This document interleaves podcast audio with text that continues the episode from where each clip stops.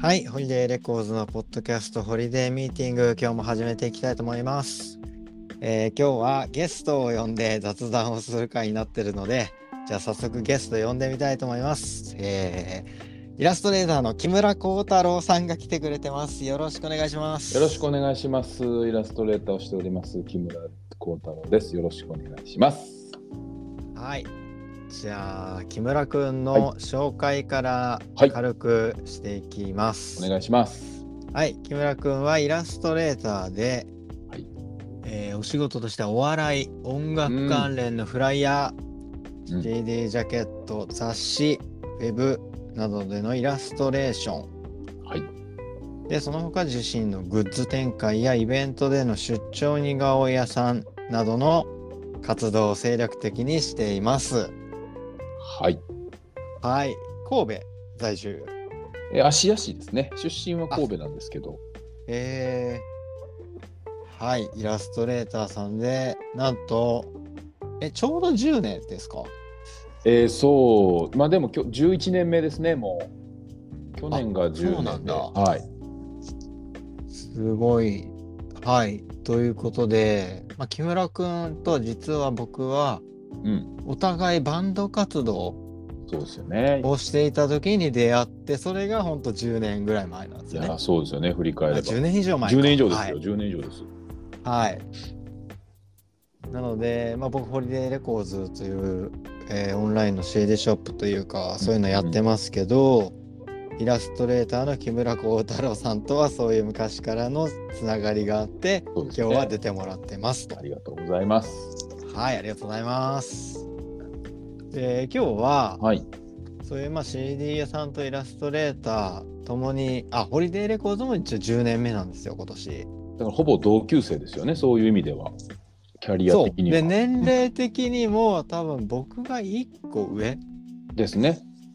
ですよね、は1980僕82年私83年ですから。おお、うんだから年齢も近いしまあバンド経験者でもあるし、お互い10年うん。共通点多いですね。ねこう考えるといや、ありがたい。だから今日はちょっとなんかあ久しぶりに木村君とゆっくり喋ってみたいなと思ってなかなか実はないですもんね。なんか事務的な連絡とかはあっても、なんかうんうん何じっくり話す。イベントとかでもなんか話す時間ってお互い忙しかったりでないですもんね。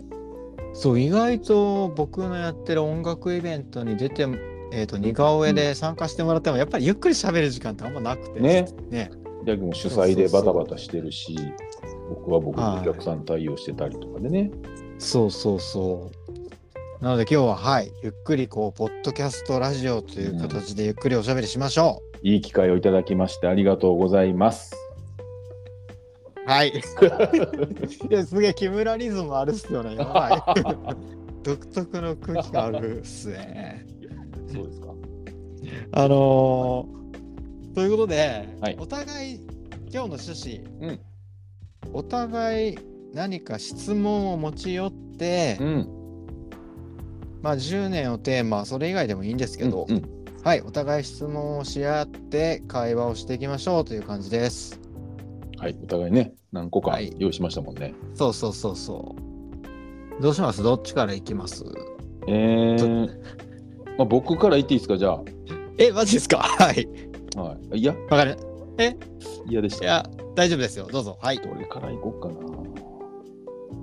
まあ、あの、お互い様ではあるんですけど、やっぱ10年って、まあ、多分本人からしたらそんなになんか大層なものでもないとは思うんですけど、でもやっぱぱ人が10年活動してるって聞くと、おお、すごい、そんなにもみたいな思うと思うんですよね。うん。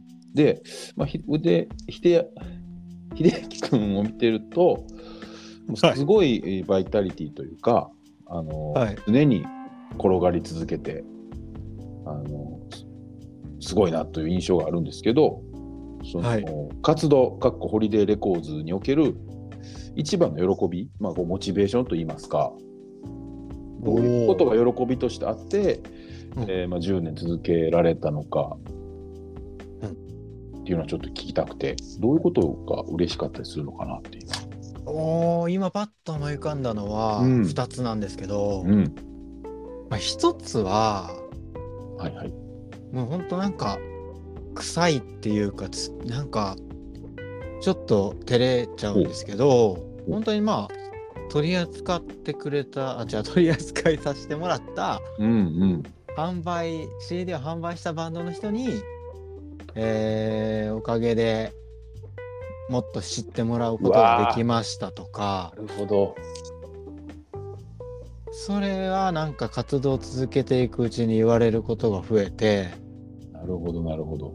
それは嬉しかったことですよね。あとはおお客さんに、えー、とおかげでこんなバンドに出会うことができましたとかお客さんからもたまに言っていただけるんですよ。バンドの側の方も喜んでもらってるし、それを、うんあの買うお客様も喜んでもらってるし、で、それを取りまとめてる秀明君も喜んでるってことですよね。そう結果的に。ウィンウィンウィンですね。そうですね。はい。ウィンウィンウィンですね。はいみんなみんなハッピーってこと。みんながみんなホリデー気分で。みんなホリデー気分で。いや頑張いや頑張ってますよ。えそれだ始める前にそういうことを想定してバンドにもあ喜んでもらおうお客さんにも喜んでもらおうだから俺はやるぞみたいなのはあったんですか？いやないないないないです。もないんやうもうただ自分がやりたくてやってただけですから。ああそういうこと。だしこんなに感謝されたことはなかったですか？ら僕は。本当徳の低い人間だったので。自己評価低いな、い。やマジマジマジ、なるほどね。バイトもバイトも全然続かないしはい。あそうなんですかあ続くやつは続くんですけど、うんうんうん続かないやつは続かないんではい。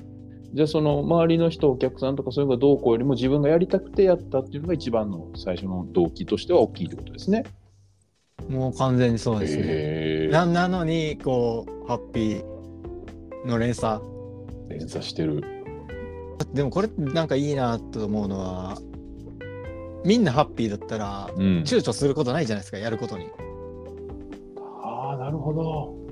だから続いたのかもしれないですねだって異常なまでの活動ですよね。その SNS の更新しかり。いや、それやった方がええっていうのは分かるんですけど、じゃあできるかって言ったら多分できない人多いと思うんですよ。まあでもよく言われるけどやっぱある程度反応が返ってくるからできてるとこはやっぱありますよ。当然。うん。で、もうん、あだから2個あるうちのもう1個なんですけど、はいはい。木村君なら分かってくれると思うんですけどええ。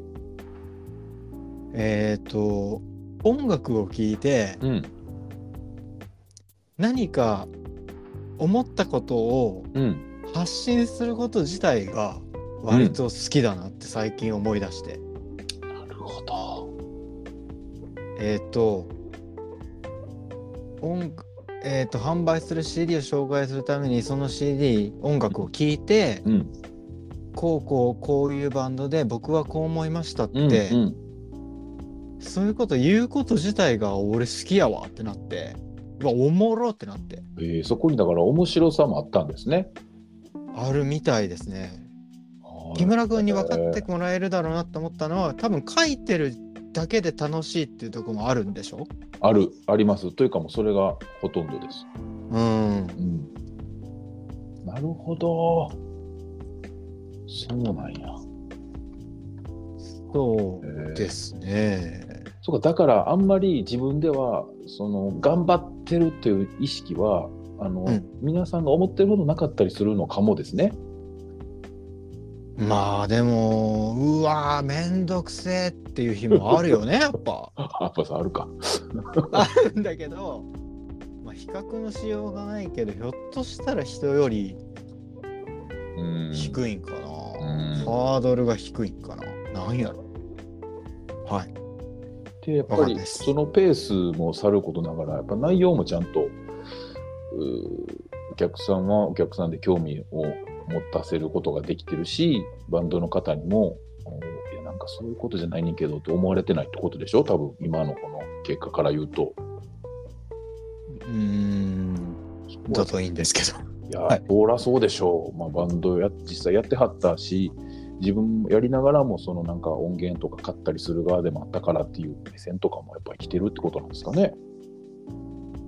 うーん、まあ、バンド、どうなんですかね。全てのまあ人がそうでもないと思うんですけど、やっぱり音楽してる人って音楽ファンやったりするじゃないですか。そうですね。うんうんうん。でやっぱりその周りにはあまあ、ライブハウスもあるし楽器屋もあるしそれこそレコード屋さんってやっぱなくてはならない存在でそこのレコード屋さんが書いてるレビューとかって結構参考にしたりするっていうことやっぱあったりすると思うので。世代は特にそういううん。カルチャーで育ってきましたもんね。そうですよね。そういう意味でなんか影響を受けてるのはやっぱあるんですかね秀明君。えレコード屋さんから？のその文章文言語化するというか。は紹介するというか。それはめちゃくちゃあるっすよ。うんあのやっぱ自分僕って、うんえーそういうレコード屋さんのうんリコメンドの文章とかうんから影響を受けたことかスタイルだなってめっちゃ思う。あうのんうんあと音楽レビューブログとか昔あった。なるほどね。今ってそういうの減ってるし必要がなかったりしますもんね。聞けるから。そうそうあとうん今そういうの発信する人って SNS とかだからなんかやっぱ文体が違うなって思うあの世の中に溢れてる文体が S Twitter とか、まあ、X とか YouTube のコメント欄とかでもあだから CD 屋さんのああいう文章って今必要とされてない必要とされてないっていうか、うんなんていうか聞けばさっき言ってたけど、うん聞けばわかるからあ。うん。確かにな。なんか文章のスタイル変わってきてんのかなって思う。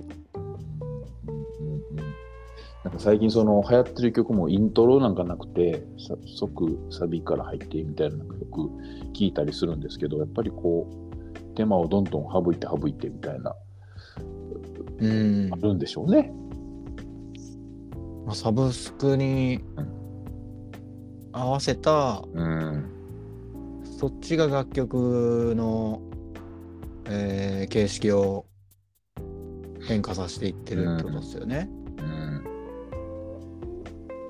ではいそんな中、そんな中だから逆にすごいですよね。そんな中、ああいう、えその、スピリットというか、なんか、受け継いでというか、影響を受けながらっていうのがちゃんとこう支持されてるっていうのは、なんかすごいですね。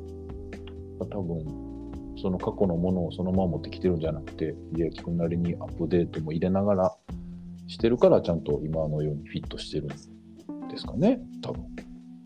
あーだったらありがたいですね。ありがたいのはなんかその過去のうん。レコード屋さんカルチャーみたいなのをちょっとでも受け継いでるって感じてもらえてるんならそれがそれは嬉しいですね。はい。若い人もついてきてるわけですよね。どうなんですかね。実際買ってる人はそんなに若い人ばっかりじゃないんじゃない？あの SNS をチェックしてくれてる人とああ、なるほど。買ってる人はまた違うかもしあのか。データが取れてるわけじゃないからわかんないんだけど、うんうんうん。そうなのか。もう一個ね、質問があって、ちょっうん。と立て続けにすいません。さっきも SNS の話がちらっと出たんですけど、はいやっぱ秀明君って SNS がまあ活動する上でかなりまあ必要不可欠じゃないですか。まあ、ほほぼと言っても いいようそうなっ。すねネットの世界に生きてネッるとトの世界の言ってもはい。いいかもしれないですねはいでその SNS で、えー能動的にやろうと心がけてることと、これはやらんとこって心がけてることはあったりしますか？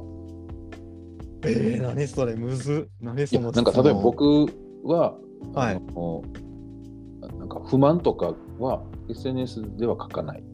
ああとしてるんですよ。一緒ですね。はい。もう楽しかったとか良かったことだけ言うとか、うんうんそういうのを心がけてたりするんですけど、うんうん。なんかそういうのあったりするのかなっていう、哲学とまではいかないですけど、うわあ、なんやろう。うわあ、なんやろう。意識的にじゃあなんかこれはやめとこう。あこれはしていこう。とかじゃないってことですかね。少なくとも。えっ、と、愚痴とかそそういうネガティブなことはうんうん。確かに発信しないようには。あえっ、と、うん。音楽紹介の文章に関しては、はいはいはいえーネガティブなことは、ネガティブなこと、えっ、と、ラブレターと思って書いてますね。おいおいおいあの、バンドさんへなるほどバンドへの。なるほどこうこうこう思いましたっていなるう、うん。僕はこう思いましたっていう感じですかね。はい。ほあの、批評家ではないですね。どそうですねはい。まあ、それは、だってショップだから、好うん。きなものしか、しかも売ってないんだから。でしかもそれを買ってくれっていう気持ちがあるし。まあね、もちろん。なるほどなるほど。おおラブレター。これはバンドの方嬉しいんじゃない？こんな気持ちで取り扱ってくれてるんだっていう、はい。えーだってもうバンドさんの方からどんどんホリデーさんで取り扱ってくれっていう連絡もかなりあるんでしょ？その最初に比べたら。ああ、もう一番最初に比べたらそうですね。うんうん。でしかも全部が全部こうお受けするわけでもないってことですよね。まあ、もちろん物理的な忙しさもあると思うんですけど。そうですね。一人でやってるし、あとは一応、セレクトショップみたいな形式というか、うんうんえっ、と、ショップの雰囲気とかコンセプト、まあ、好みに合ったものを販売させてもらってるから、うん。うんまあだから、ヘビーメタルのバンドが、はい。あの、動かしてくれと言っても、そうですね。よしあしでなくてわかります。っていう判断はあります。はい。なるほじゃあ僕からの質問いいですか？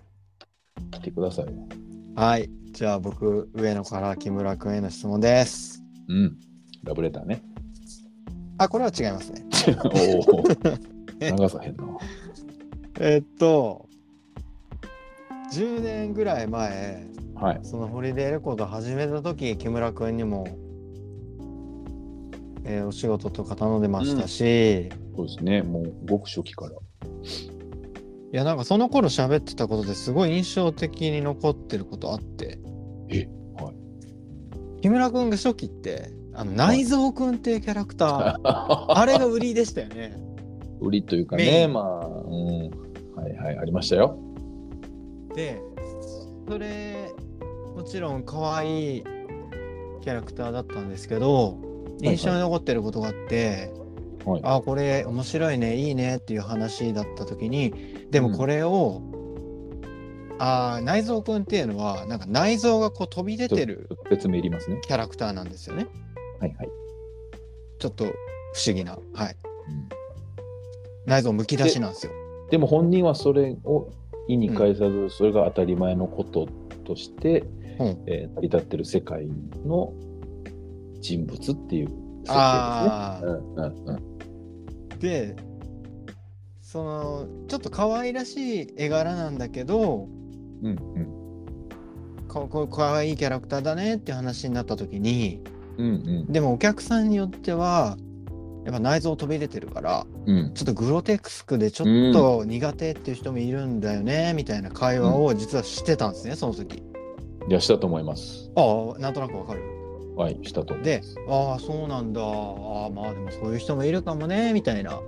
うんうんでもうん。そこからあのーそのまま内蔵くんをうん。押していくわけでもなくこの10年の間にはいはいはい。内蔵くんまあなりを潜めたのかわかんないけどうん。ちょっと見見なくなった感じもするしうん。見なくなったのかなんかいろんな作風、うんうんいろんなキャラクタうんーが出てきたなと思ってうん確かに。見てたんだけど、うんそれってまずいろんな作風いろんなタッチうん。いろんなキャラクターがいるのはやっぱりそれは意識的にしたのか、まあ、何が聞きたいかって言ったらその内蔵くんこそがうん。僕の個性だ、うん。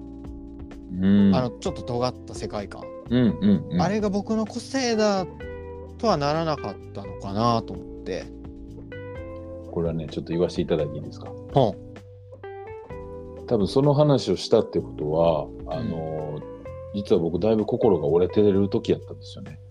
っっていうの、も、その内蔵君に関して言うと、うんまあ、検索しまったら画像とかで見れると思うんですけど、あのまあ、普通のいわゆるう男の子みたいなザ男の子みたいなうん、少年よね。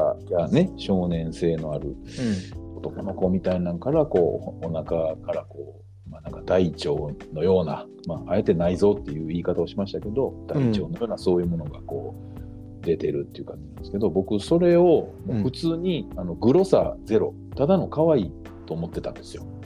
へえ。はい、で、まあ、もちろん「わ可愛いって言ってくださる方もたくさんいらっしゃって嬉しかったんですけど、あのうん中にはさっきその秀明君にその時言ったと思うんですけど、うんえー怖いもう怖さ100可愛さゼロの怖さ100で言う人もいたんですよ。うん。で僕それを全然想定してなくておお、はい。えそんな人いるんやってびっくりしたんですよ。うん。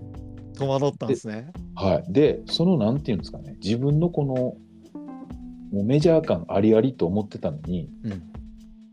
そこのなんかギャップ埋められてへんこの感じをすごく無能やと思ってしまったんですよ自分を。ああ、才能ないっていうか、向いてないなっていうか。こんな調整もできひんのみたいな。そのズレをなんかすごくガーンってなってしまって客観的に見れてなかったってことだ。っていうことやと思ってうん。でなんかもうようかかんくなったんですよね内臓君に関して言えば。ああ、そうなんや。そうですそうです。無能の象徴みたいになっちゃった。無能の象徴もうほんまえぐ切な。はい。まさにそうです自分の中では。うん。ででもうそれを書けなくなってきてうん。でまあでも落書きとか絵を描くの好きなんで手は止めることはなかったんですけどでそのうちに自然発生的にうん。今いろいろな作風と言ってもらえるような感じになっていったっていう感じですね。内蔵君書かなかったことに関しては意識的でそこからのいろいろな作風っていうのは割と、う自然発生的ですね。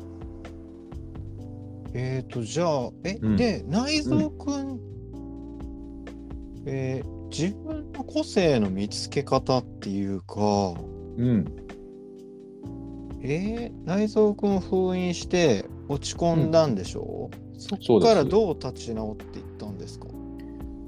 立ち直ってはなくてそのそれをか距離を置いてるだけです。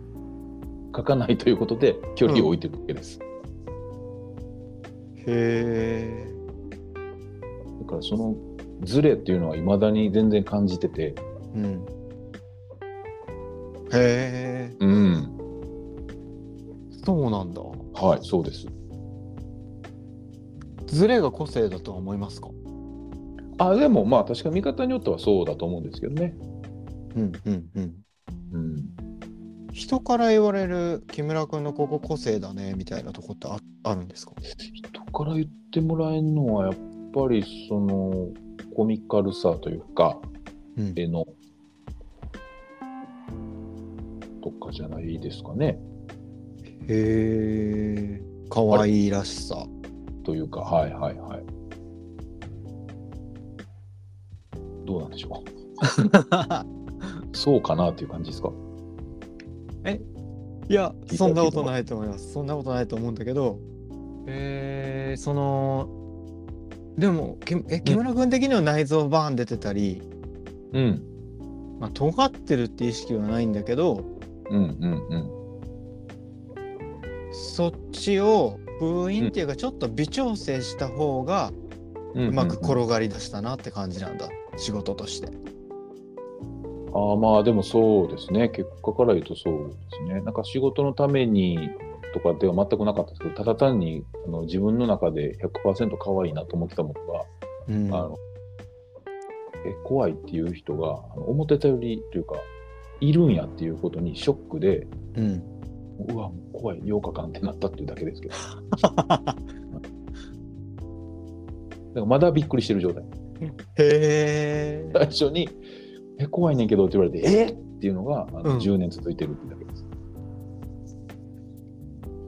なるほど。え、そうなんですよ。内蔵君は封印したけど、自分の中で譲れなかったものはありますか、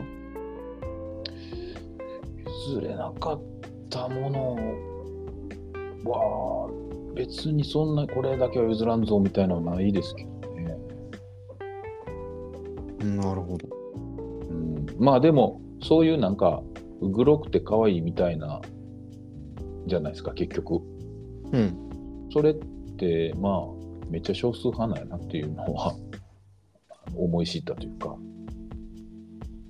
なるほど。はいそんな結構好きな人いると思ってたんでまあそういう人に届いてないっていう可能性もねもちろんあると思うんですけどああ、なるほど。でうんもそれってニッチだもんね。多分、きっと。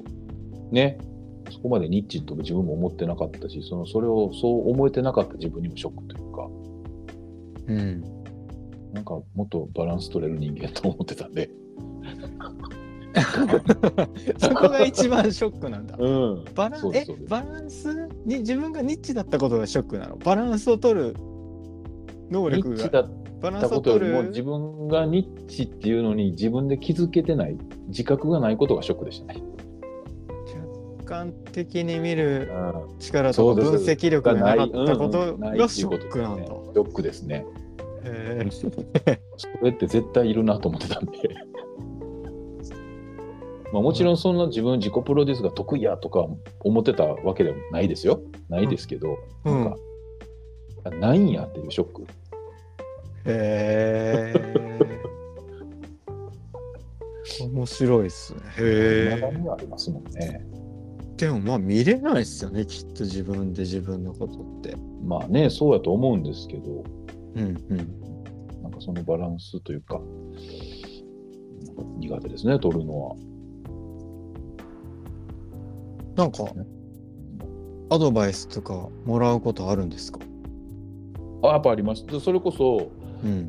えーっと、内蔵君バリバリ書いてるときに、うんまあ、ちょっと著名な、えーイラストレーターの方とかにお会いする機会があって、なんか名刺代わりにステッカーを僕作ってたんで、うん。あの割とお謙遜しながらも自信満々に、こんなんえー書いてますみたいな感じでうん。やってたりしたけど、ううんーん、これがね、内臓みたいなのがなかったら多分出るんだろうね、みたいな言われて。え、マジで？えまず、初対面に近くてそんなこと言ってくるのすごいし、うん。それがドンズバなアドバイスなのもすごくない？やばない？すごくない？いや、でもそれはいけずというよりかは、はい。あのーめっちゃいいやんベースでうん、ですけどね、僕は好きですけど、みたいなのが伝わってきたのかな？そうそうそうそうもっとこうしたらいいのにもったいないみたいなニュアンスで。へだからそのそれで言われて嫌な思いとかしてないんですけど、え。うんえ、そうなんっていう、そこも、その時も、うんうん。マジ？え、そうなん？みたいな。嘘でしょ？みたいなのがありましえ ちなみにそこから、た。はい。ひょっとしてそうなんかもっていうなんかすり合わせっていうか、うんうん。いリサリサーチとかはしていったんですか？これこれ気持ち悪いですか？みたいな。や、もうだから、その、で、いや、怖いとか気持ち悪いって言われるのがもう嫌すぎて書くのやめたんです。すぐやめたんや。すぐやめました。あー面白いですね。あーこれ聞いてる人ちょっとぜひ内蔵君の検索してみてみてくださいとい。てほしい。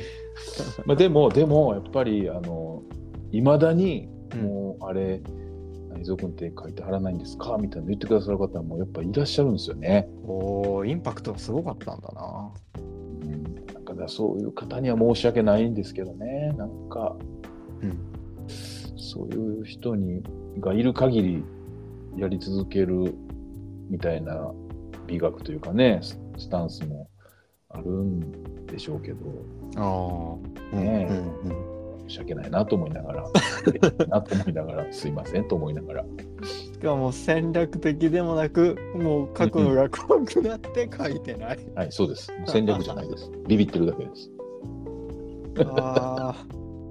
内蔵君ファン、これ聞いていたら、ぜひ、そんなことないよってこう、そんなことないっていうか、ね私は好きですというお便りを木村君にね。はい。